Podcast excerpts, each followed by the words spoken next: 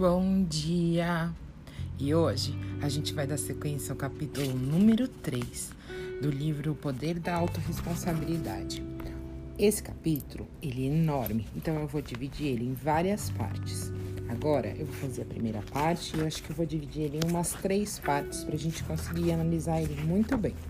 Capítulo 3 O caminho universal do progresso humano. Não importa a cultura ou a época, a mudança e o progresso humano possuem apenas um caminho, um fluxo. Aqui vamos descrever e explicar cada passo do progresso universal, para que você possa trilhar a sua jornada pessoal de mudança e crescimentos e conquista, como podemos observar. Etapa número 1: um, consciência. Consciência é a principal característica humana é a percepção ou entendimento do que permite ao ser humano vivenciar, experimentar e compreender os aspectos do mundo que o cerca e também do seu mundo interior. Ela nos permite entender os porquês, as causas e os efeitos do que acontece em nossas vidas. Possibilita ainda que nos coloquemos corretamente na linha do tempo, isto é, nos faz perceber com clareza que o passado influencia o nosso presente e que o, e que o presente influencia o nosso futuro.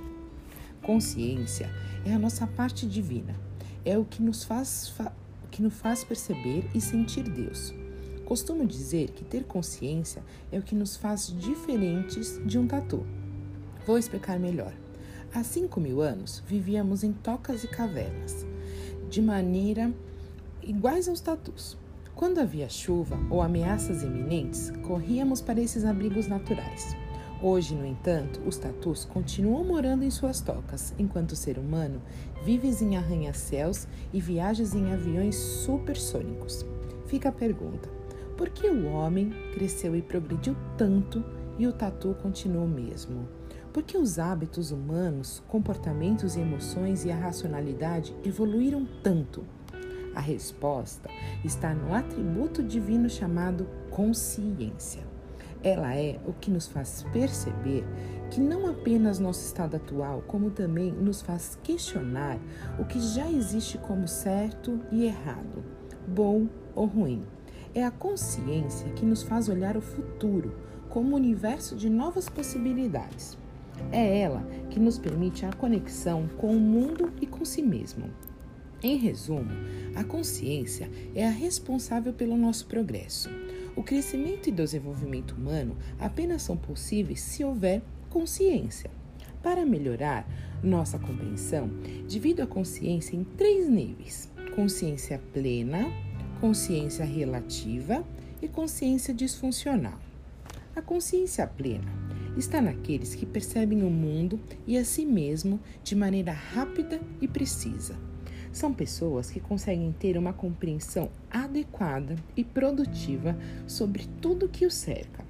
Tal percepção as faz protagonizar ações que as levam tanto a crescer como indivíduo, quanto a contribuir massivamente com o ambiente ao seu redor. A consciência plena faz dessa pessoa uma forte candidata ao sucesso pessoal e profissional possibilitando que ela se conecte de maneira produtiva por meio de redes benéficas de relacionamento.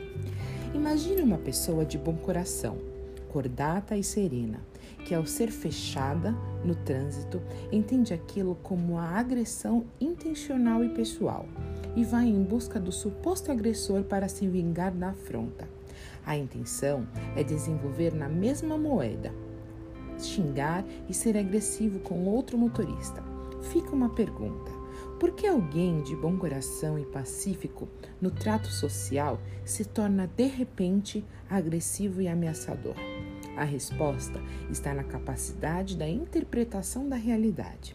O que se manifesta nesse caso é a consciência relativa e imperfeita, capaz de transformar um pequeno incidente sem vítimas e sem agressão intencional com consequências imprevisíveis. Vamos juntos estruturar no, no sistema, no coach sistêmico, para trazer consciência plena a ela. Essa pessoa que o fechou tentou de fato prejudicá-lo? A fechada foi uma ação intencional e direcionada a você? Você, em algum momento, já fechou alguém no trânsito por pura barbeiragem ou distração? Será que aquela fechada aconteceu porque aquele motorista desviou de um ciclista imprudente? Será que aquele motorista desviou de um buraco ou um cachorro? Vendo de fora e de cabeça fria, como você percebe seu comportamento de se vingar do outro motorista ou de outra fechada e gestos obscenos? O que poderia acontecer se o autor da fechada fosse alguém perigoso e descontrolado? E se ele for um assassino costumaz? O que poderia acontecer se você levasse a vingança à frente? E se acontecesse o pior com você, como ficaria sua família? É perceptível que essa pessoa tivesse uma melhor compreensão a si do mundo. Em outras palavras, se ela tivesse consciência plena, a reação seria muito pacífica e equilibrada, sem consequências negativas a ninguém. Podemos dizer que a consciência plena é a perfeita consciência, percepção e compreensão de si mesmo, do mundo e das causas dos efeitos que nos cercam. A consciência relativa é uma compreensão limitada, situal, influenciável e precária da realidade de si e do mundo que, que nos cerca em volta. Pessoas com consciência relativa tomam decisões sábias em alguns momentos e decisões terríveis em outros. Agem certo com algumas pessoas e erram com outras. Em situações nas quais é necessário se manifestar, se calam. E qual o ideal seria calar? Falam e fazem o que não devem. Já a consciência disfuncional é uma noção incompleta, irreal, debilitada a respeito de quem é você e do mundo que o cerca. A busca humana deveria ser uma jornada que se inicia na consciência disfuncional, passa pela consciência relativa e termina na consciência plena. Eu acho tão interessante quando ele fala das consciências e dos níveis, porque a disfuncional é como se imagine você uma montanha, aonde a disfuncional você está lá embaixo, a relativa você está no intermediário e a plena você já está no topo. É muito difícil reconhecer, mas a verdade é que não existe ninguém possuidor de uma consciência totalmente plena. Não há ser humano dono de uma perspectiva perfeita de tudo que existe em si e à sua volta. Ninguém que eu ou você conheça chegou ao topo dessa montanha ou dessa jornada de consciência. Esse trajeto se torna difícil ou demorado por conta das nossas crenças e limitações, nossos valores invertidos, traumas e a qualidade de amor que recebemos durante a infância. Tais fatores são como verdadeiros obstáculos e presentes na escalada.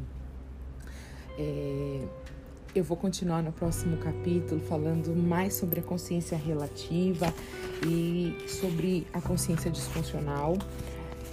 E é tão interessante a gente ouvir e parar e pensar sobre esses pontos que eu disse. Eu te desejo uma ótima sexta-feira, cheia de luz, paz, amor. Hoje é dia do branco, hoje é dia de Oxalá. Agradeça pela semana, agradeça pelos seus dias, agradeça pela sua vida e agradeça pelas oportunidades. Eu dedico esse dia ao Oxalá, ao nosso Pai Maior, ao Criador. Epa, babá! Um grande beijo a todos vocês e eu volto mais tarde com a continuação do livro. Um beijo, fiquem com Deus.